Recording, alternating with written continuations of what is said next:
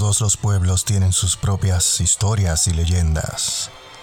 Mi nombre es Iván Valentín y te doy la bienvenida a La Noche, un podcast donde podrás escuchar historias y leyendas de terror de diferentes partes del mundo.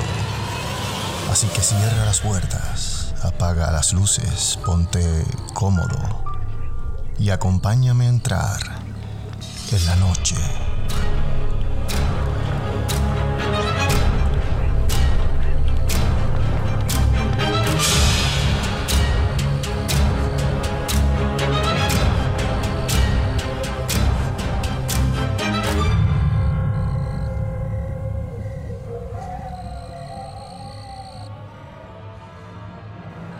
Bienvenidos a otro episodio de la noche.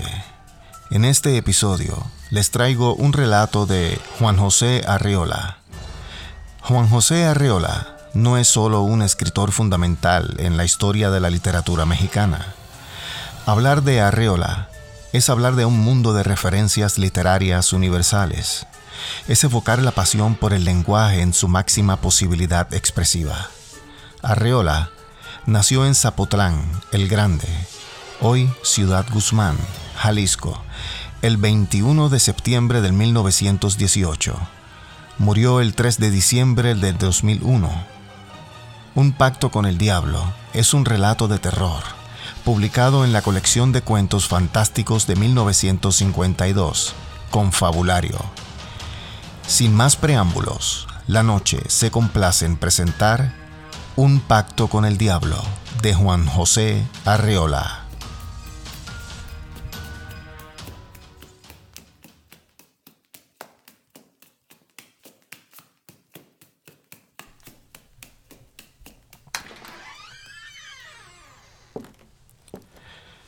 Aunque me di prisa y llegué al cine corriendo, la película había comenzado. En el salón oscuro traté de encontrar un sitio quedé junto a un hombre de aspecto distinguido. Perdone usted, le dije. ¿No podría contarme brevemente lo que ha ocurrido en pantalla? Sí. Daniel Brown, a quien ve usted allí, ha hecho un pacto con el diablo. Gracias. Ahora quiero saber las condiciones del pacto. ¿Podría explicármelas? Con mucho gusto. El diablo se compromete a proporcionar la riqueza a Daniel Brown durante siete años, naturalmente, a cambio de su alma. Siete no más. El contrato puede renovarse. No hace mucho, Daniel Brown lo firmó con un poco de sangre. Yo podía completar con esos datos el argumento de la película. Eran suficientes. Pero quise saber algo más. El complaciente desconocido parecía ser hombre de criterio. En tanto que Daniel Brown se embolsaba una buena cantidad de monedas de oro, pregunté. En su concepto, ¿quién de los dos se ha comprometido más? El diablo. ¿Cómo es eso? repliqué sorprendido. El alma de Daniel Brown, créame usted, no valía gran cosa en el momento en que la cedió. Entonces el diablo va a salir muy perjudicado en el negocio, porque Daniel se manifiesta muy deseoso de dinero. Mírele usted. Efectivamente, Brown gastaba el dinero a puñados. Su alma de campesino se desquiciaba con ojos de reproche. Mi vecino añadió. Ya llegarás al séptimo año. Ya. Tuve un estremecimiento.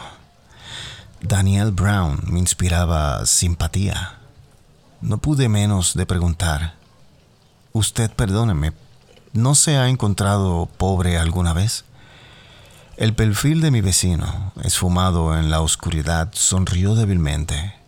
Apartó los ojos de la pantalla donde ya Daniel Brown comenzaba a sentir remordimientos y dijo sin mirarme, Ignoro en qué consiste la pobreza. ¿Sabe usted? Siendo así, en cambio, sé muy bien lo que puede hacerse en siete años de riqueza. Hice un esfuerzo para comprender lo que serían esos años y vi la imagen de Paulina, sonriente, con un traje nuevo, rodeada de cosas hermosas. Esta imagen dio origen a otros pensamientos. Usted acaba de decirme que el alma de Daniel Brown no valía nada. ¿Cómo, pues, el diablo le ha dado tanto? El alma de ese pobre muchacho puede mejorar. Los remordimientos pueden hacerla crecer, contestó filosóficamente mi vecino, agregando luego con malicia, entonces el diablo no habrá perdido su tiempo. ¿Y si Daniel se arrepiente? Mi interlocutor pareció disgustado por la piedad que yo manifestaba. Hizo un movimiento como para hablar, pero solamente salió de su boca un pequeño sonido gutural. Yo insistí. Porque Daniel Brown podría arrepentirse, y entonces no sería la primera vez que el diablo le salieran mal estas cosas.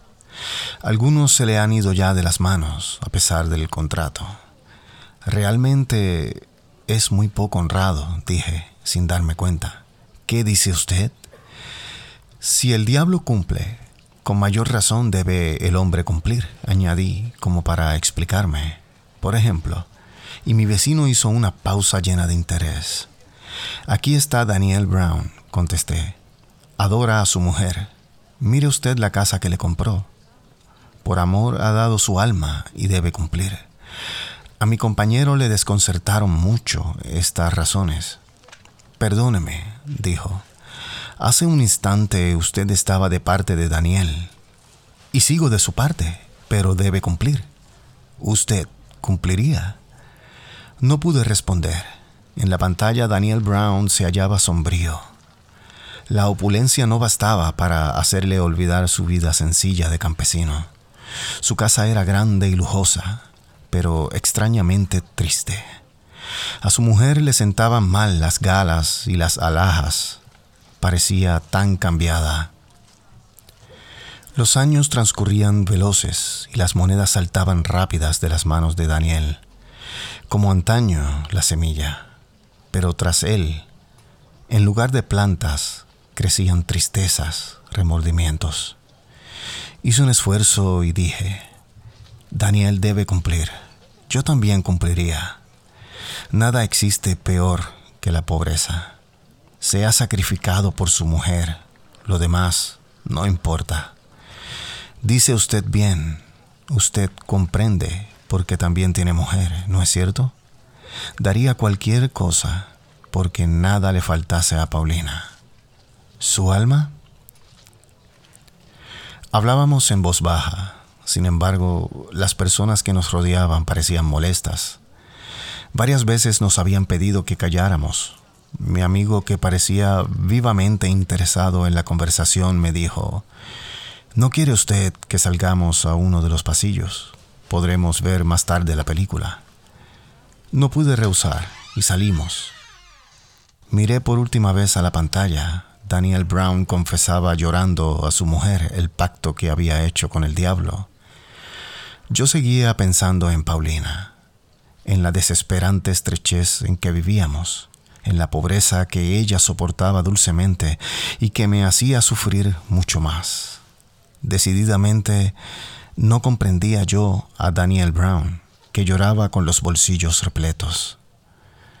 Usted es pobre. Habíamos atravesado el salón y entrábamos en un angosto pasillo, oscuro y con un leve olor de humedad. Al trasponder la cortina gastada, mi acompañante volvió a preguntarme, ¿usted es muy pobre?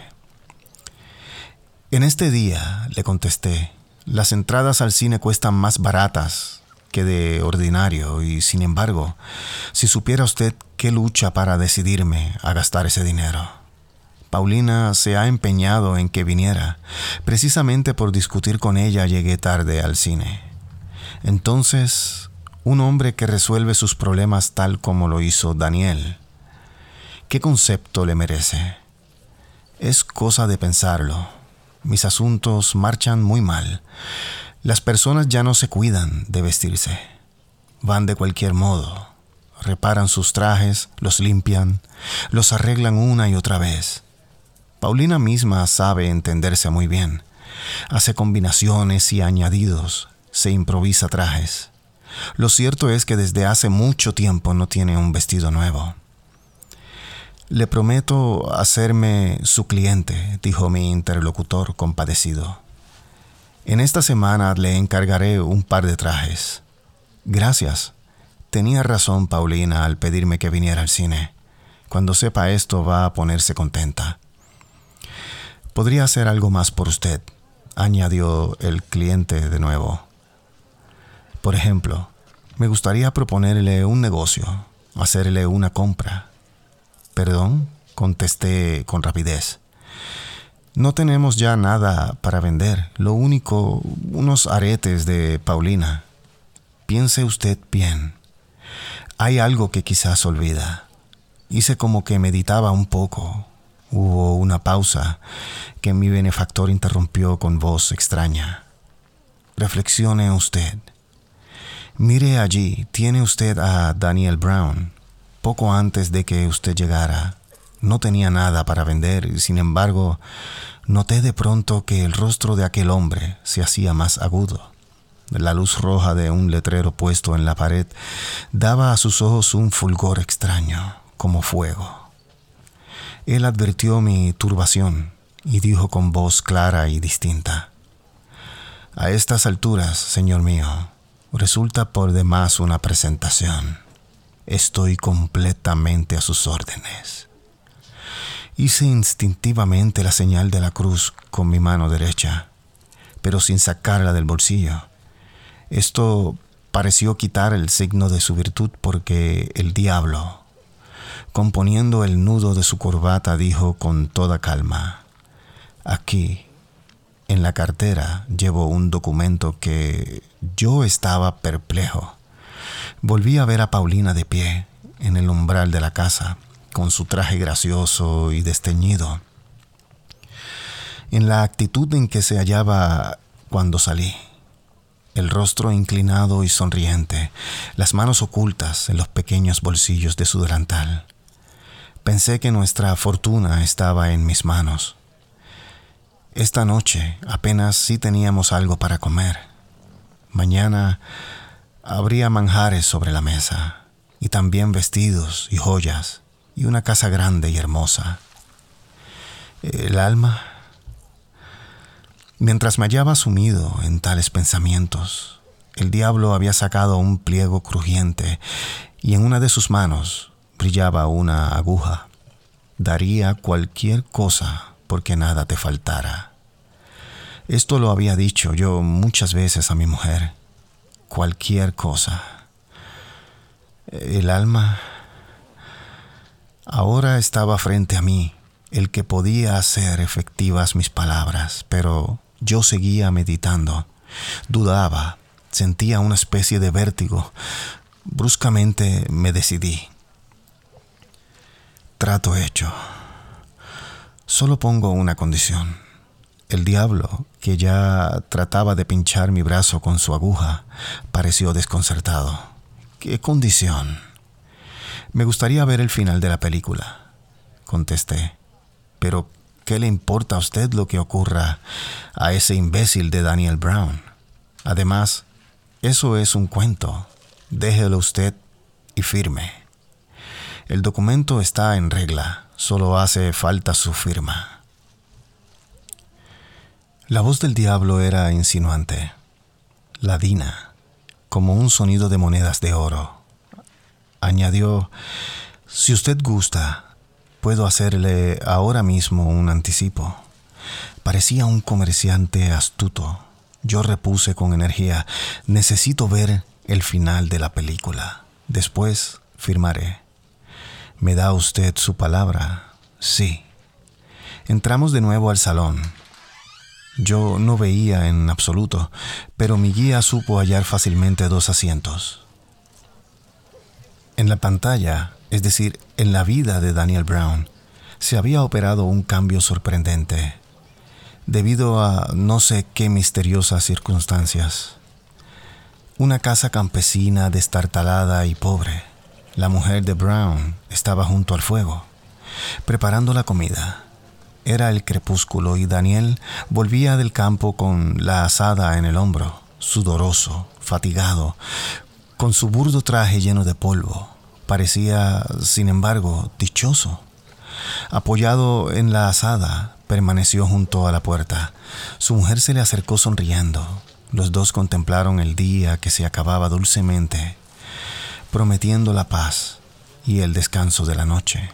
Daniel miró con ternura a su esposa y recorriendo luego con los ojos la limpia pobreza de su casa, preguntó, pero ¿no echas de menos nuestra pasada riqueza? Es que no te hacen falta todas las cosas que teníamos. La mujer respondió lentamente, Tu alma vale más que todo eso, Daniel. El rostro del campesino se fue iluminando, su sonrisa parecía extenderse, llenar toda la casa, salir del paisaje. Una música surgió de esa sonrisa y parecía disolver poco a poco las imágenes. Entonces de la casa dichosa y pobre de Daniel Brown brotaron tres letras blancas que fueron creciendo, creciendo, hasta llenar toda la pantalla. Sin saber cómo, me hallé de pronto en medio del tumulto que salía de la sala, empujando, atropellando, abriéndome paso con violencia. Alguien me cogió de un brazo y trató de sujetarme. Con gran energía me solté y pronto salí a la calle.